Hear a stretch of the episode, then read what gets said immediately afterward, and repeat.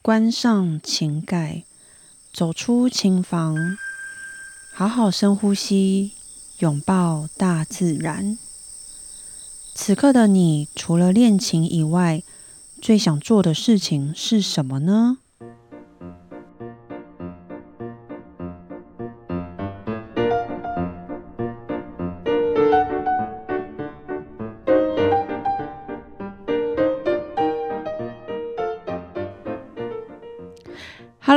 大家好，我是段心瑜。此刻的你最想做什么事情呢？因为我啊，最近真的是哈，突然一堆工作挤在一起，好像大家都说好的一样，让我有点焦虑跟慌张。所以此刻的我啊，真的很想要有一个时间可以静下来喘口气，想要找一个安静的空间。让我自己能够好好的放空一下。今天想来跟大家分享过去我的上台表演经验，可能是入学考考试啦，还是比赛、发表会表演，或者是跟乐团协奏曲表演等等的，每次都一定离不开紧张。但是呢，先跟大家分享一下，其实紧张。都是小事情哦。我自己经历过手受伤，还有发高烧，那怎么办？没有怎么办啊？还是得要完成演出。像我的手在冬天的时候，因为天气很冷，所以容易干裂，而且每次裂的位置就这么刚好都是在手指头的正中间，所以弹下去的时候都很痛。我记得有一次。我在维也纳准备比赛，但是那时候的手实在裂得太严重了，几乎每一只手指头都有裂，一定要贴 OK 绷才会，就是才能有办法弹。但是其实贴了手会滑，那个琴键会滑，而且还会弄个整个整个琴键啊都是黏黏的，整个触感也就整都不对。但是没办法，因为太痛，还是得贴。可是呢，上台就一定要把它拿掉，因为这样子我没有办法弹。哦，超级无敌痛的，最后是已经痛到无感，整个麻痹了。我那时候只知道，当我比赛完弹完的时候，整个琴键上面都是血。变成说评审跟工作人员，他们还要帮我去擦琴键。然后我记得评审他们说：“哦，活了这么久，还第一次看到有人比赛弹到琴键都是血，也是蛮吓人的。”还好最后他们有给我第一名。还有一次啊，我是在中国比赛。那最后都会有那个得奖者的音乐会嘛？哦，可是谁知道呢？我在音乐会当天，我突然开始上吐下泻，那从早上就开始吐，然后开始拉肚子什么什么的。到了晚上，其实差不多下午就开始发高烧哦，然后就烧到三十九度。我还记得当天那个晚上，他们记者拍的照片。真的是肿的像猪一样诶，那个脸又红又肿，而且我到我到上台之前都只能躺着，我没办法坐，那更不用说用走的了。可是还是得上台啊，没没有怎么办？就还是得完成这个演出，这就是音乐家的精神啊！再怎么不舒服都要完成演奏啊！当然这一场演出当然没有没有弹好。因为我基本上在台上已经看不清楚那个黑色跟白色键了，就完全只能靠感觉在弹。嗯，也是一个很不错的经验啊。所以听到这里，是不是觉得上台前紧张，是不是已经真的算是一个小事情了？我是一个啊，本身就非常容易紧张的人。但像在正常的情况下，我只要一上台啊，第一个音弹下去就好多了。我后来是是慢慢的找到属于我自己的方式，可以让我心跳啊不要那么快的一些方法，我可以在这边跟大家分享。要上台前一天呢，最好要早点休息，晚餐也不要吃的太容易让隔天身体很重的食物。什么意思？就譬如说那些淀粉啊或肉类，不要摄取过多。晚餐吃好，早点睡。早上起来啊，也尽量吃清淡哦。我绝对不会喝牛奶，因为我会拉肚子。我也绝对不会喝咖啡，我会心悸。跟大家分享，有一次啊，我比赛，在我小时候，好像我我忘记国小还国中。我跟我妈说：“嗯，我好冷哦，我想喝热的。”我妈说：“可是我只有咖啡耶。”所以她就把她的咖啡给我喝。我也没想那么多，想说热的好，太好了，不得了，手抖到不行哦，抖到那个踩踏板的脚都在抖诶。所以我是抖抖着上台，然后抖着下台，这画面好笑。所以千万千万不要喝，喝热水就好了。上台前如果可以，我自己会准备两根香蕉，一根我会在上台前吃，另外一根就看看可能中场休息吃，想吃的时候就吃。那这一根香蕉我会分呃两次吃，一次呢会在上台前半小时吃，然后另外一个是在前十五分钟的时候吃另外一半。不要吃完马上上台哟，你需要时间消化。那也不要上台前喝太多水，因为你会很想尿尿哦。所以什么东西在上台前都一点一点就好了。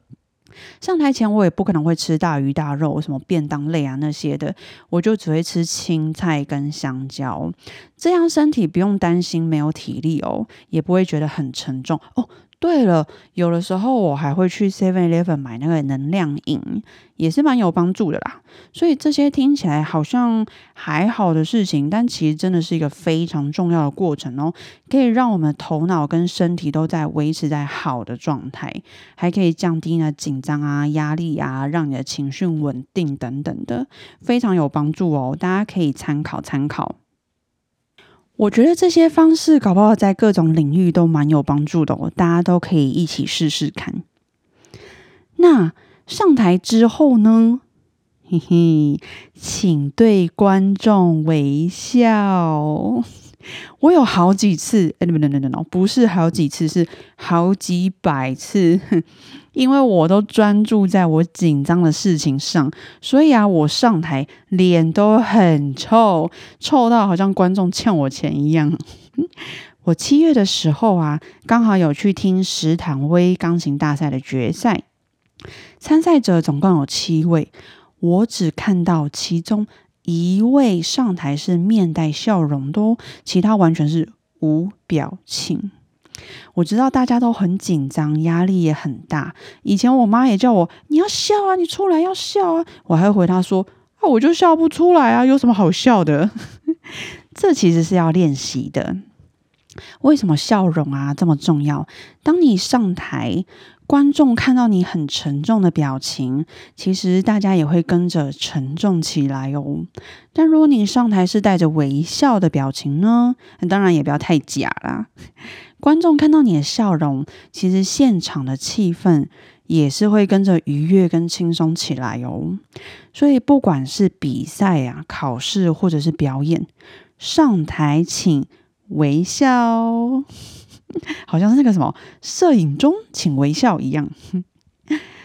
我目前呢，最后一次上最大的国际舞台就是波兰肖邦钢琴大赛哦。那个紧张跟压力程度真的不是开玩笑的，但我非常有印象。我在上台前五分钟，我完全战胜了那紧张的情绪了。我只想一件事情，就是我等一下出去，我要带给大家什么感觉？不管是线上正在观看的人，还是现场的评审，还有观众。我要带给大家什么感觉？什么样的氛围？我当时就想啊，我要用我的音乐带给大家充满温暖和感动的气氛。就这件事情，你的脑袋里啊，就一直不断的重复这一句话，一直重复。所以从我走出去的那一刻开始，就是感动和温暖的开始了。那如果当当中途啊，你一定又会开始紧张，呃呃呃，快弹错了，哦，等一下紧张，哦，那这个时候啊，没关系，你就又开始想，你刚刚上台前想的那一句话，你要带给大家什么样的感受？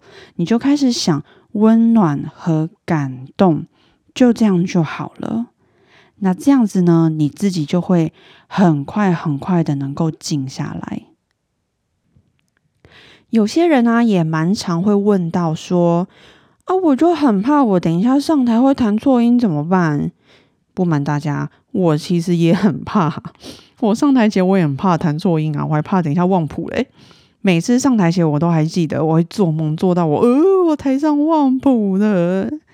这些啊，都是难免一定会发生的。其实这些梦只是在帮我们舒压，没有任何的意思。那在上台之前，很怕自己弹错。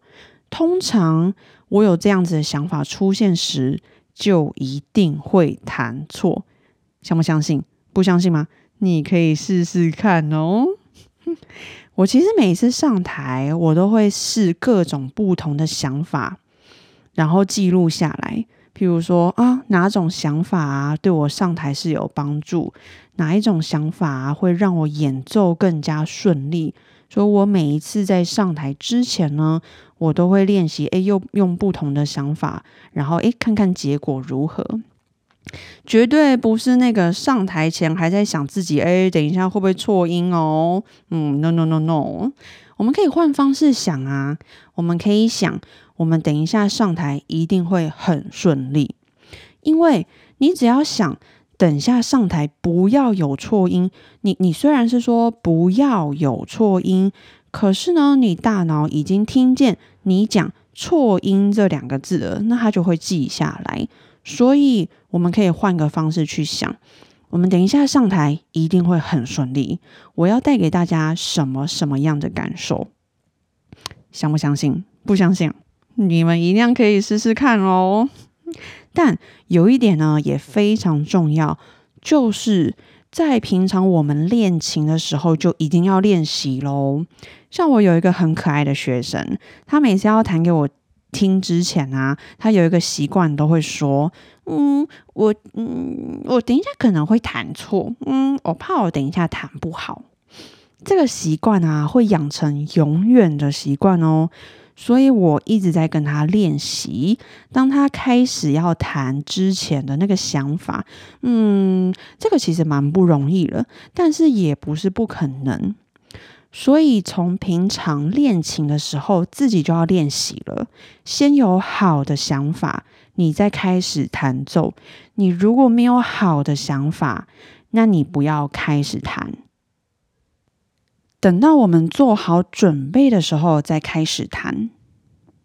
上次啊，听那个斯坦威的决赛的第一名黄弟弟他弹琴，他在弹他的第二首曲子的时候，我甚至已经忘记哦，这是一场比赛，我以为是一场他的个人独奏会。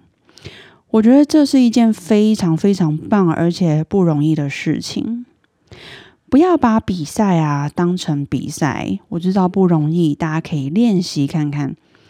就是上台呢，去好好的享受那个舞台，还有那个空间，还有观众给我们的掌声，还有鼓励。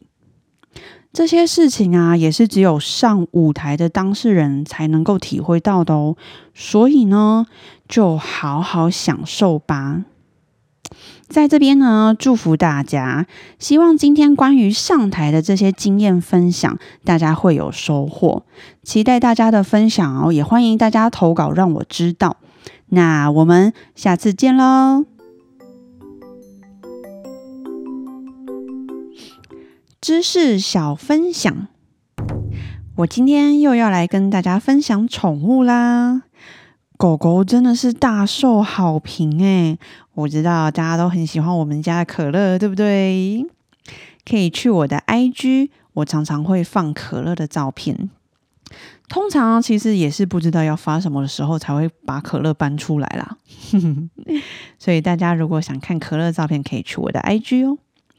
好，那上次啊有跟大家分享到一到六个月是他们的训练黄金期，也有跟大家分享过领养回来最好是第一个礼拜呢，都要待在他们身边，特别是前三天。其实那时候的狗狗，它们学的会非常快。为什么一定要待在他们身边呢？因为你随时要抓大便、擦尿尿啊。这时候的狗狗啊，就是会在家随地乱大小便。你如果来得及啊，通常是来不及啦。看到的时候，他们已经大小便了。但你就是要把他们抓去你要他们大小便的地方，跟他说这里才可以，那里不可以。你的这个话呢，要越简单越好，不要跟他说我已经跟你说过不能乱大小便了，说那么多次你听不懂吗？这样我还要帮你擦大小便，我已经告诉你你应该要在哪里大小便，你怎么学不会？我跟你说，哎。太复杂了，就是说可以跟不可以，等到他做对了，你就立刻呢拿零食奖励他，然后摸摸他，跟他说好棒棒哦。那他如果又做错了呢，你就带他去到对的地方就好。我是不建议用打或用骂的啦。哦，对了。以前呢，有人建议我拿保特瓶吓狗狗，因为不能打嘛，所以用保特瓶啊，制造出那个噪音、那个声音，狗狗就会怕。嗯，也真的，可乐蛮怕的，但是呢，严重导致他对于声音会非常非常恐惧，一点点声音就怕到不行。那更别说保特瓶啦，只要一拿出来，我只是喝水一样，那他就怕到躲到躲到不知道哪里去了。所以很多小动作啊，真的，一旦错了，你就救不回来了。所以，我我建议语气啊低沉，跟他说：“嗯，不可以，你要在这里尿，这样就好了。最慢呢，也就一个礼拜吧，一定会学会的。”再来就是带出门，因为每一只狗狗状况真的不一样，有些啊可能天生就很稳定，那有些幼犬哦真的很皮，而且会暴冲，甚至它会扑人。主人呢一定要趁这黄金期好好教它们，不然以后真的很难带。这时候啊，我会建议狗狗的牵绳要短一点，如果它是比较属于很皮啊，容易暴冲扑人的那一种。不能放长绳，甚至整个放掉，哎，狗狗真的可能会不见哦。所以牵绳要短一点，带着它好好走。发现它开始又要皮了，或者是扑人的时候，你一定要拉住它，跟它说：“嗯，不可以。”那如果是太紧张狗狗啊，像我们家可乐，之前我带它去上课，老师是建议我们要先带它去人少但是地大的地方。我们当时是选择大安森林公园。然后啊，牵绳买长一点，越长越好。哎，我不知道有没有很夸张，我记得我买的好像是有五米长吧，这么长还是十米？嗯，没有概念，反正就很长很长，让狗狗呢可以感到自由自在。要让他们先喜欢外面啊，喜欢大自然，让他们留下好印象。所以要看看狗狗是属于哪一类的，出去遛狗的方式也会不同。那尽量给他们简单的指令，不要用打用骂的，其实也都可以教会他们哦。好，那今天的小分享就到这边啦。